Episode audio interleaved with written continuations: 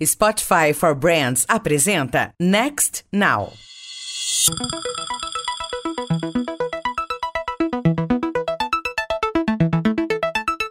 Olá, bem-vindos ao Next Now, o podcast do Meio Mensagem que trata das transformações vividas pelo marketing e a comunicação sob o viés da tecnologia. Eu sou o Luiz Gustavo Pacete. E eu sou a Karina Balan. Nesse episódio, a gente conversa com Eduardo Scheffer, diretor de negócios integrados da Globo, sobre a aplicação inteligente dos dados orientada ao negócio e à jornada dos consumidores. Eduardo, muito obrigado pela presença aqui no Next Now. Muito obrigado a vocês pelo convite. Prazer aqui conversar com vocês. Desde que você está na Globo e até antes, né? Você sempre, acho que a pauta de dados sempre teve muito presente nas suas conversas, nas suas entrevistas. Por que a gente está falando tanto de dados e qual a importância dos dados para os negócios? De fato, é, minha vida profissional toda teve muito ligada à tecnologia e, naturalmente, nos últimos bons anos a dados. Desde o Zap, que era uma empresa basicamente focada no conhecimento do consumidor para poder oferecer ofertas de imóveis, listing de imóveis, né, como classificados. E agora na Globo é algo fundamental para que a gente consiga entender de fato qual é o papel de cada um dos consumidores em cada uma das marcas, produtos e conversão necessário para atingir os resultados de qualquer anunciante. Então, eu não consigo consigo ver mais hoje nenhuma estratégia de comunicação ou mesmo uma estratégia de negócios que não seja baseada numa análise mais profunda de dados. A Globo vive um processo em se tornar uma MediaTek, né? Isso também está muito presente. O quanto essa gestão, esse olhar para dados está presente na formação de uma MediaTek? Ou seja, para que eu me torne uma MediaTek, qual a relevância dos dados nesse contexto? Total. Eu costumo defender que o discurso de 100% das pessoas que estão em uma empresa que considera a tecnologia alicerce fundamental, tem que estar tá com tecnologia. Né? Então, eu tenho que ter tecnologia e a visão, não só de dados, eu acho que de analytics, né? uma visão de compreensão do que os dados lhe oferecem, né? porque o dado por si só ele é custo, né? ele começa a ter valor de fato quando você consegue interpretar ele. E eu acho que isso tem que estar na discussão de 100% da empresa. Qualquer empresa de um porte relevante precisa ter a discussão acontecendo no nível mais operacional, até o conselho em todas as reuniões, porque na verdade as decisões vão ser tomadas em função daquilo que os dados lhe entregaram. Então, assim, uma visão, quando eu consigo analisar o dado e aí sim chegar a alguma conclusão de que o meu consumidor está andando por um caminho A ou B, ou porque uma determinada marca concorrente está fazendo uma estratégia diferente, e isso tudo é fruto dessa análise, é a partir daí que eu vou tomar as decisões e é a partir daí que eu vou começar a ter maior chance de ganhar o jogo. Né? Então, é fundamental que uma empresa tech seja ela qual for, a Globo naturalmente, uma empresa MediaTek, ela tenha 100% das discussões ligadas à tecnologia, analytics e dados. E eu acho que isso muda muito o perfil das pessoas que trabalham na empresa. Eu não estou falando que você precisa mudar as pessoas, mas você precisa mudar as habilidades delas, né? Então, como dizia a presidente da IBM, eu acho que todo mundo tem que ser realfabetizado em tecnologia, porque senão a gente vai ter uma dificuldade para poder entender o que a gente está falando com os nossos parceiros de negócio. E eu acho que essa é a grande mudança que a gente está conseguindo promover uma velocidade muito boa dentro da Globo, mas eu acho que todas as empresas estão procurando. Além dessa camada de talento, né, eu queria saber um pouco que tipo de outras adaptações, né, você tem que fazer para se tornar uma empresa realmente que tem ali processos pautados em dados, né? Porque tem uma questão de talento, tem uma questão de infraestrutura, também tem uma questão ali de para quem você disponibiliza essas bases de dados ali dentro da companhia para que isso seja usado de uma maneira que seja interessante, né, para os negócios. Como que você vê essas outras camadas, né? Eu acho que o dado acaba permeando tudo. Né, o dado, a tecnologia, o analytics, enfim, eu não vou ficar repetindo os três falados o tempo todo, mas você precisa ter uma visão realmente muito mais holística do que significa operar com grandes volumes de dados. Como você bem falou, existe uma camada é, inicial, que é uma camada de estrutura necessária para que você consiga ter duas coisas: segurança e disponibilidade. É, se você não tiver essas duas coisas, não adianta você querer brincar com o assunto de dados. Quando você está falando de segurança, é a garantia de que eu só vou dar acesso a quem tem direito, seja interno ou externo, e que eu vou garantir que os dados que estão lá estão preservados e que vão de fato virar ativo para mim, porque se por acaso eu perder eles, eu acabei de jogar fora um valor que é muito relevante para hoje e será ainda maior no futuro. Depois, você tem que ter as garantias de que você vai conseguir acessar esse dado. Ou seja, eu preciso ter velocidade de acesso de dados. Né? Para uma empresa, vamos pegar para um varejista, eu preciso saber em tempo real quem é aquele consumidor que está no caixa. Eu preciso saber quem é aquele cara que entrou na loja, que eu identifiquei porque o Wi-Fi conseguiu identificar que aquele MAC address do telefone do cara já tinha entrado em outra loja e eventualmente eu até sei qual é o tipo de interesse que ele tem. E a mesma coisa vale para qualquer e-commerce, a mesma coisa vale para uma companhia aérea, enfim, vale para todos, né? Então disponibilidade é um negócio fundamental. E aí você começa a ter as outras áreas todas estão envolvidas, né? toda a parte jurídica ligada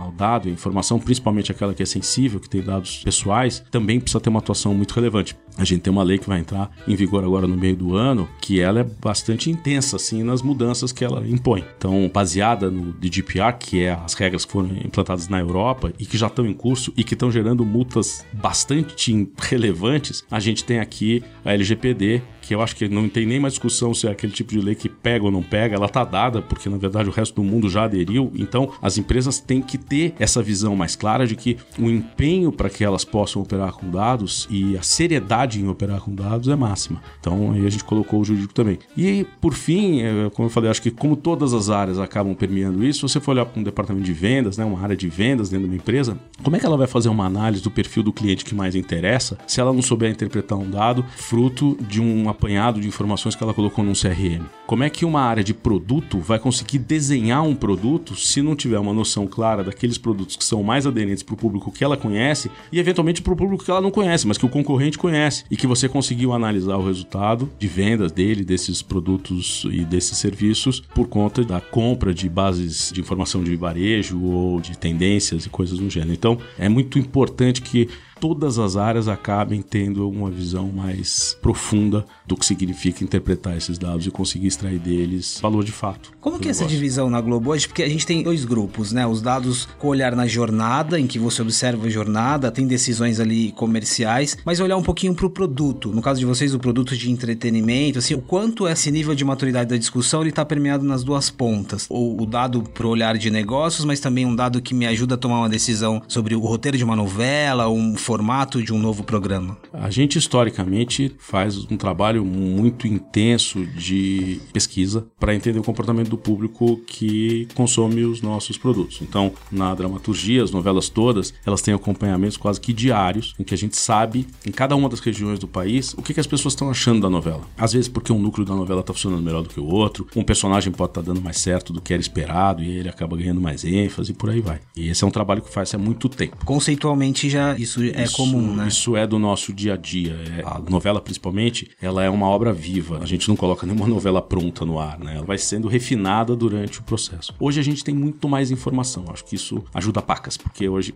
eu consigo, numa varredura de redes sociais abertas ou até de redes próprias que nós temos, né? A gente tem alguns mecanismos que a gente tem grupos de pessoas discutindo os nossos conteúdos. A gente consegue colher lá informações que são bastante sensíveis para que a gente consiga eventualmente mudar uma trama. E não estou falando só de mudar uma trama, a gente pode ter algum tipo de alteração na execução de uma novela, mas a gente pode ter também uma definição de uma grade, que é fundamental, né? Nem todo mundo acho que tem essa visão tão clara de quão importante é a grade no todo. Às vezes, uma mudança de um programa, uma hora para esquerda, uma hora para direita, mudar um programa de uma quarta para uma quinta, reduzir um determinado programa ou expandir um determinado programa, muda completamente o público que lá está e a afinidade dele com o produto, com o programa. Então, a gente faz isso o tempo todo, né? Colhendo informação por pesquisa, por redes sociais e por ferramentas próprias nossas, que não deixam de ser redes sociais, mas redes sociais que a gente de alguma maneira controla mais o público para poder justamente fazer algumas experimentações. Eu queria até, pegando um pouco esse gancho que o trouxe, né, de você usar esses insights de audiência a favor do produto em si, do conteúdo em si, né? Imagino que tem um aprendizado, inclusive, de como que você vai integrar essas ações de conteúdo com o comercial ali, por exemplo, né? Como que vocês fazem esse mapeamento do que pode ser interessante ali para os clientes? Com base, por exemplo, a gente tem visto no BBB várias ações ali de marcas, ou a gente viu no Dono do Pedaço, várias ações de marcas ali na novela. Mas como que vocês pegam esses insights, né, que são de audiência a favor ali dos projetos customizados com os clientes e tudo? Uhum. Esse é um negócio novo. Não que fazer ações em conteúdo seja novidade, a gente faz há muito tempo. Mas acho que o que mudou nos últimos tempos, e é bastante recente, é a gente destampar a criatividade. Ou seja, a gente hoje, num trabalho a várias mãos, permite que soluções criativas que extrapolem o break sejam discutidas em todas as esferas. Então,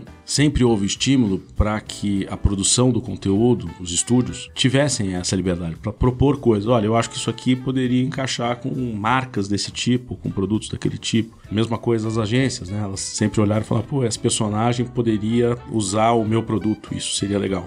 Mas a gente está sendo mais sofisticado agora. A gente está fazendo com que tudo isso funcione de uma forma combinada. Então a gente pega a marca, pega a agência, pega os nossos estúdios, o diretor da novela, ou Boninho, ou quem quer que seja, coloca numa mesma sala e fala: pô, vamos achar aqui uma solução muito mais criativa, muito mais legal, que traga um jeito suave da gente usar o conteúdo com a associação da marca, mas que também faça da marca algo mais relevante naquela cena, naquele contexto, né? Juntando isso, você consegue fazer, por exemplo, as ações que a gente fez com a Vivi. As ações com a Vivi eram historicamente questionáveis. A grande questão era como é que eu vou ter um determinado ator ou atriz atuando no break e isso pode atrapalhar o enredo da novela, né? Ela podia ser uma princesa na novela e uma plebeia no break. Não pode. E aí a solução foi mais simples, né? Por que não usar o personagem? Né, o personagem, inclusive, ele é mais carismático nessa situação do que o próprio ator, né? Ou atriz. E foi exatamente o que a gente fez com a Paola. Pegamos a Vivi e colocamos a Vivi como garota propaganda. A Vivi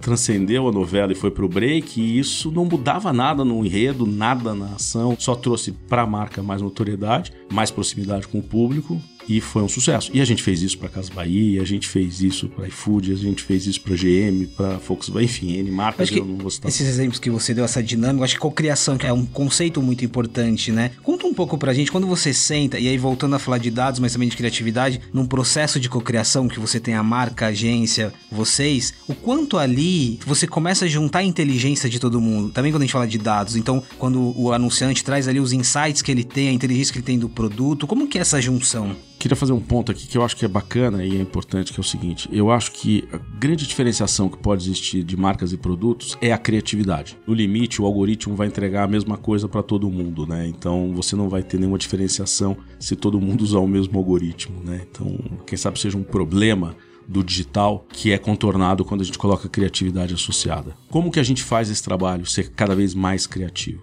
É dando liberdade para que as pessoas possam trazer coisas que nunca foram experimentadas. Quando a gente permite que as pessoas, tanto internas quanto externas, façam propostas e o primeiro questionamento não seja não, isso aí não, mas, pô, isso, vamos dar uma olhada porque isso pode ser legal. E a partir daí você pode naturalmente ter que fazer ajustes. Isso funciona muito melhor. Como é que a gente tem feito assim a operação disso, né? A gente criou toda uma estrutura de labs que já existiam dentro da Globosat e, e também dentro da TV, agora elas são unificadas. E basicamente é um ambiente em que a gente permite que todo mundo fale. Às vezes a gente traz pessoas que não têm relação direta com aquilo. Então eu posso trazer para o mesmo ambiente pessoas criativas da agência, pessoas de mídia, pessoas de planejamento, todo mundo na mesma sala. Assim como eu trago alguma pessoa responsável por um núcleo nosso de uma novela ou pela dramaturgia, ou posso trazer o diretor da novela que na verdade não tem nenhuma relação com aquela marca, mas ele conhece os detalhes do que vão acontecer na novela e isso pode trazer um insight muito importante. A partir desse insight, a gente pode desenvolver um negócio. Esses projetos todos foram desenvolvidos assim. Você diversificou o know-how, o perfil das pessoas que estavam ali, tirou a questão do paradigma, né? Não, isso não. Aumentou esse ambiente de inovação mesmo, de troca. Exato. Eu acho que inovação é a palavra boa para a gente falar, porque o que a gente está fazendo é inovando a forma de pensar soluções de comunicação. O modelo usual, tradicional, era um modelo baseado no break. O break tem um papel fundamental, porque o break ele tem capacidade de você apresentar o seu produto com um tempo X, 30, 40, 50, um tempo que você quiser, mas enfim, você tem grande audiência, você tem escolha do programa, etc. Tal. Mas a gente acredita que a combinação das coisas, a combinação do break com a associação com conteúdo, com o modelo de conversão no digital, isso tem muito mais valor. Mas você consegue realmente criar alguma coisa aí que seja disruptiva, né, que saia do simplesmente comprar mídia nesses três lugares, quando você inova a forma de apresentar isso. E aí eu acho que tem o desafio de você ter um olhar transversal mesmo sobre aquilo, né, em todas as áreas, que é um pouco que você trouxe no início da nossa conversa, né. E eu fico pensando, pode concluir esse pensamento, mas só para você já pensar um pouquinho sobre essa questão da integração, né, de dados que vêm de várias bases diferentes, né? Isso tem que ser acessível para todo mundo que está ali pensando numa estratégia. Né? Exato. Né? Eu acho que você tem que ter uma visão transversal e você tem que ter acesso transversal também. É uma combinação que a gente na Globo gosta muito, porque a gente tem muitos ambientes. A gente tem o um ambiente da televisão, na sua mídia tradicional de break, eu posso ter ações em conteúdo, ao mesmo tempo que eu posso fazer ações específicas dentro de um conteúdo definido numa plataforma de streaming, no Globoplay, e eu posso associar isso aos ambientes digitais, sejam os nossos, sejam terceiros, as redes sociais, etc e tal, onde os nossos fãs tanto participam, né? Então, uma combinação. Então, acho que assim, ser transversal é fundamental, ter as propriedades é muito relevante e saber aproveitar não só as suas, mas as de terceiro também. Então, essa combinação eu acho que ela tem um valor incrível. Agora, você falou sobre dados, né? Realmente são fontes de dados distintas e às vezes complexas para você associar. Esse, quem sabe, tenha sido o maior investimento que a gente fez nos últimos, arrisco dizer aqui, 18, 24 meses a gente começou todo um trabalho de aproximação, vou chamar assim, de fontes de dados distintas para que a gente pudesse ter índices que ligassem essas fontes. Hoje eu consigo cruzar informações de perfil de pessoas em redes sociais com impactos vindos do Ibope. Eu consigo cruzar uma informação sobre pesquisa que eu fiz em determinada região com logs que eu tenho dentro da minha base de Global ID porque são volumes grandes, porque eu fiz o link e porque isso gera um insight relevante.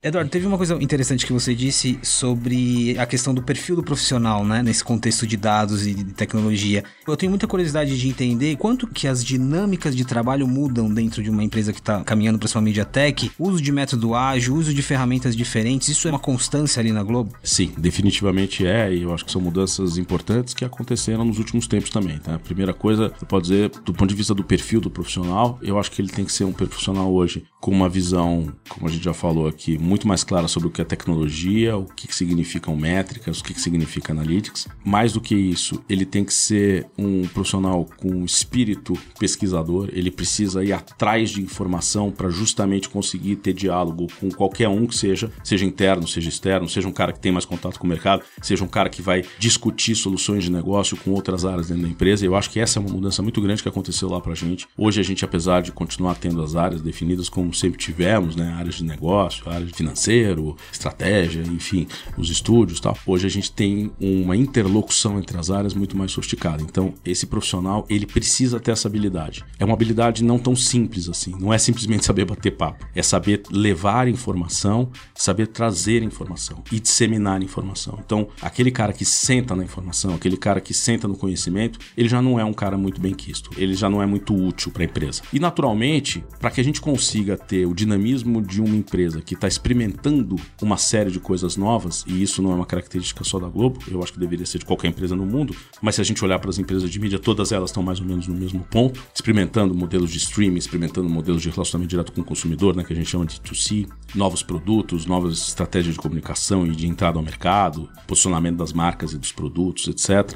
A gente precisa ter modelos ágeis, como você perguntou. Sim, os modelos precisam ser ágeis. Hoje a gente tem modelos que são, eu vou chamar proprietários, mas baseados né, em Scrum ou, enfim, metodologias semelhantes, operando em todas as frentes da empresa. As áreas comerciais, elas operam em Scrum, as áreas de inteligência operam em Scrum. Os estúdios têm uma dinâmica específica, quem sabe seja uma metodologia que um dia, seja, se já não é, possa ser aproveitada porque ela é muito eficiente, né? O método de desenvolvimento em estúdio é um negócio super sofisticado. Mas todas as áreas estão na mesma coisa. E hoje a gente tem uma mudança que é fundamental. A gente tem as áreas áreas de tecnologia, e eu estou falando as áreas porque a gente tem aquela tecnologia mais voltada para a transmissão da TV, é uma, uma, tecnologia específica. A gente tem as tecnologias mais ligadas à análise de dados, engenheiros, cientistas de dados e desenvolvedores. Esses caras estão permeados hoje nos negócios. Né? Essa é uma mudança muito importante. A gente não tem hoje um andar que você aperta lá e está escrito assim: tecnologia, vira direita. Não, tem gente de tecnologia em todos os andares, em todos os prédios. Isso, esse é um exemplo importante porque hoje, quando a gente fala de outras empresas, você acaba centralizando muito a questão da inovação, né? Então você tem a área de transformação digital, a área de inovação, e aí você tem um processo diferente. Aí, no caso, o exemplo que você está dando, essa questão de permear, de você ter pessoas distribuídas, tá todo mundo caminhando junto ali, né?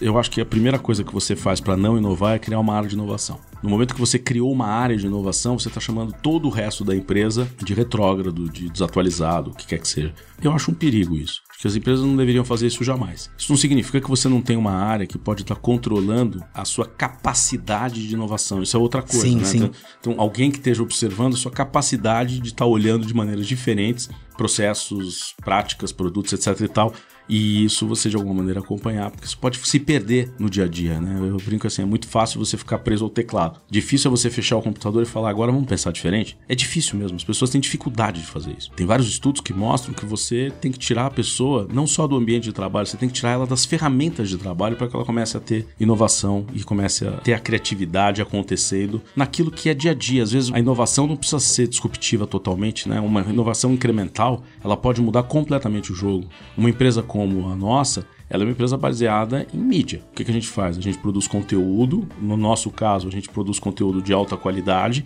curado, etc, etc, e a gente transmite isso para um grupo muito grande de pessoas em diversas plataformas e a gente associa a publicidade para que a gente consiga ter remuneração em cima desse conteúdo. Este é o modelo. É um modelo que agora começa a ter uma mudança quase que incremental, muito sensível, muito relevante, mas incremental, que é a gente está olhando outros caminhos de distribuição e esses outros caminhos têm uma relação direta com o consumidor, o que nos traz um monte de benefícios. Né? Traz benefícios de eu poder ter uma seleção mais adequada de conteúdos a entregar, uma relação direta com esse consumidor que me traz dados dele, um modelo de transação diferente, que também pode ser muito eficiente, que hoje a gente pode traduzir no nosso principal produto para isso é o Globoplay, mas não vamos descartar que a gente tem o Combate, que a gente tem o Premiere, o Cartola, são produtos de relação direta com o consumidor. Se você olhar, são todas inovações. O Cartola, quem sabe, mais disruptivo, né? porque é um game. Os outros são formas diferentes da gente distribuir e que nos trouxeram um benefício muito relevante nessa aproximação com o consumidor, que é uma estratégia nossa. Né? Hoje nós somos uma empresa que corre para o mundo de ser MediaTek, que nada mais é do que uma empresa de mídia, porque a verdade é que quem não for tech não está no jogo, né? de qualquer forma, então significa que a tecnologia está permeada no negócio. Né? Para mim, a tradução de MediaTek é uma empresa de mídia que tem tecnologia permeada, não é um apêndice, mas sim algo que está dentro, está na entranha do negócio falando um pouco disso, né, de orientação estratégica, né, focada em pequenas mudanças que você vai fazer em torno ali do dado, da tecnologia, né? A gente tem visto esse movimento global, né, das empresas de mídia, das mais tradicionais, as mais nativas digitais, investindo em empresas de tecnologia, investindo em algoritmos proprietários ou às vezes até comprando, né, outras empresas de tecnologia. Como que você vê esse movimento mesmo? Você acha que é uma tendência a longo prazo para as empresas de mídia? Eu acho que isso é um caminho para qualquer negócio, porque quem sabe um dos melhores benefícios que existe nesse esse mundo novo foi um compromisso muito grande com foco e um compromisso não tão grande com resultado no curto prazo. Essa combinação ela é muito interessante para você inovar porque eu sou muito focado em resolver um problema específico, mas eu não preciso dar resultado tão rápido porque eu estou financiado até conseguir realmente ter essa solução. E olha que interessante como isso pode trazer um benefício para a sociedade como um todo, né? inclusive as empresas, tal. porque você vai conseguir atacar pontos de baixa eficiência que sempre existem em todos os negócios e trazer soluções específicas. Como é que você traz isso para as grandes empresas? Como prestação de serviço, que pode ser um pouco mais moroso em alguns casos, né? pela própria dificuldade da startup de se arranjar com grandes empresas, ou por aquisição. Né? O modelo de aquisição, para nós, está totalmente dentro da nossa discussão no dia a dia. A criação de novos negócios, aquisição de negócios são relevantes para nós e não são relevantes exclusivamente no negócio core. Às vezes a gente pode ter a participação num determinado negócio que a gente acredita que vai trazer para nós um conhecimento sobre um modelo de gestão diferente. A gente tem feito investimento em várias empresas, né? algumas já são grandes, né? pouco mesmo vendemos uma participação que tínhamos no Zap, que era uma empresa, como eu falei, né? eu vim de lá, era uma empresa de dados, né? uma empresa que trouxe para o grupo essa visão de que dados eram muito importantes. Se você olhar, o Zap era uma empresa classificada de imóveis, não tem nada a ver conceitualmente com a operação explícita da Globo, mas ela trouxe um conhecimento muito grande. Os outros investimentos que a gente fez em Rap, em Joei, tantos outros, enfim, não vou citar todos aqui, são para nós muito importantes porque trazem um conhecimento que a gente consegue aproveitar ou na gestão, ou na estratégia do negócio, ou eventualmente na criação de produtos e no desenho de soluções para os nossos clientes, porque esses caras são anunciantes que têm clientes semelhantes e que a gente de alguma maneira consegue entender como melhor atuar junto a eles. É, a própria Stone, que a gente fez agora uma parceria para o lançamento da Tom. A Tom é uma JV entre a Stone e a Globo Ventures, né, que é a nossa iniciativa de investimentos. Ela é uma empresa nova que tem uma proposta nova no ambiente de transações financeiras, enfim, de maquininhas, etc. mas ela é uma JV dessa combinação de Stone e Global Ventures. Em março teve um caso emblemático no lançamento da Tom, né? Que teve ali, se eu não me engano, três minutos do Jornal Nacional. Acho que foi um caso de formato muito interessante. Você falou um pouco sobre a influência da mentalidade da startup no dia a dia da empresa como um todo, né? E também reflete no formato, certo? Você acaba tendo mais ali criatividade, um pouco mais de liberdade para testar e experimentar. O caso da Tom é esse, né? É, eu acho que o caso da Tom, você vê que ali tem uma mistura, né? Uma mistura interessante. Primeiro, você está pegando uma startup de um produto que tem uma concorrência brava, né? Que são as maquininhas. A Tom tem um foco bem claro num determinado segmento disso, né? Ela vai atuar mais nos micro ali, empreendedores e tal e quase nas pessoas físicas e tal. E esse é um trabalho que apoiamos, né? Ficamos muito próximos no desenho dessa estratégia de comunicação e a gente entendeu que a gente precisava fazer uma combinação de um negócio bem diferente. A própria peça publicitária é bem diferente, muito legal, muito bacana. É um filme de três minutos que a gente passou na sequência Fantástico, Jornal Nacional e Novela 3 o impacto que isso dá, nós estamos falando provavelmente alguma coisa perto de 70 milhões de pessoas foram impactadas por esse filme, dois breaks exclusivos, é muito grande. Então a gente está usando uma coisa meio tradicional, que é o grande lançamento de uma marca no Fantástico, né? Isso historicamente era assim que se fazia. Hoje não se faz mais tanto, mas se fazia lançamento de marca no Fantástico. A gente continua experimentando esse modelo, só que a gente fez isso baseado em uma série de dados sobre qual era o público que estaria no Fantástico naquele exato momento, quantos por cento dele estavam absolutamente aderentes à estratégia de comunicação da Tom, qual que ia ser a nossa dispersão, e a gente entendeu que o, Fantástico teria uma dispersão muito baixa, e se a gente fizesse um break de 3 minutos, a dispersão ia realmente ficar muito baixa, mas que a gente precisaria fazer um reforço, porque a pessoa seria impactada por uma marca nova de um produto que já é muito experimentado.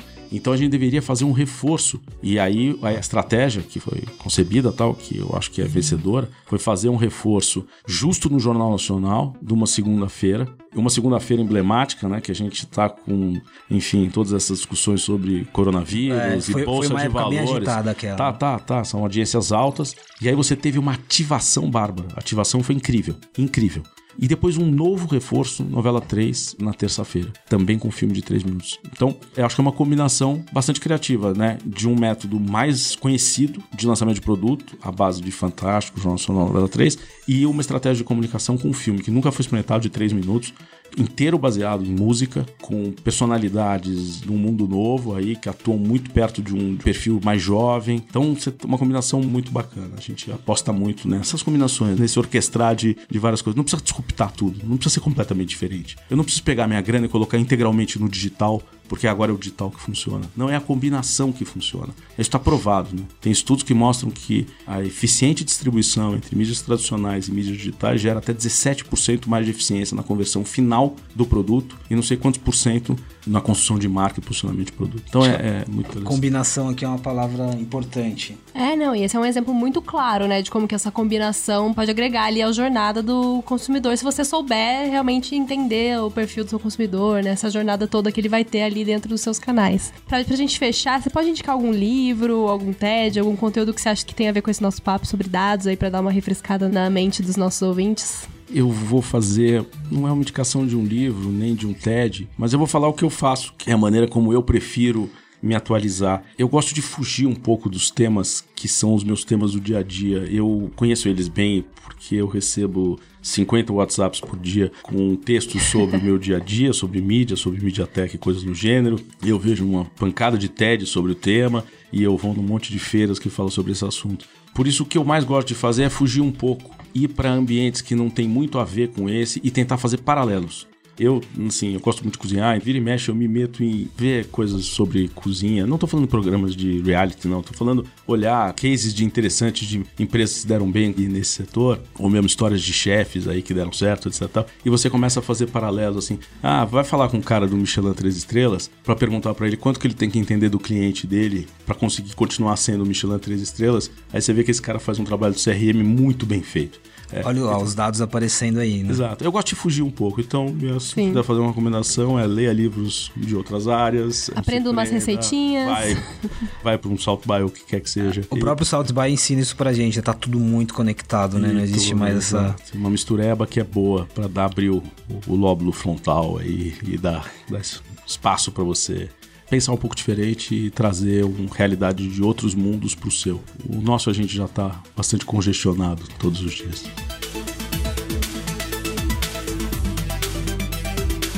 A gente também falou sobre dados e jornada do consumidor no episódio 7, sobre marcas 4.0 com o Fernando Vilela, Head de Growth e Marketing da RAP. Vale ouvir, expandir o assunto. Continue acompanhando nosso conteúdo sobre inovação nas principais plataformas do Meio Mensagem. E avisa o pessoal que o Next Now está disponível nos principais agregadores de podcast.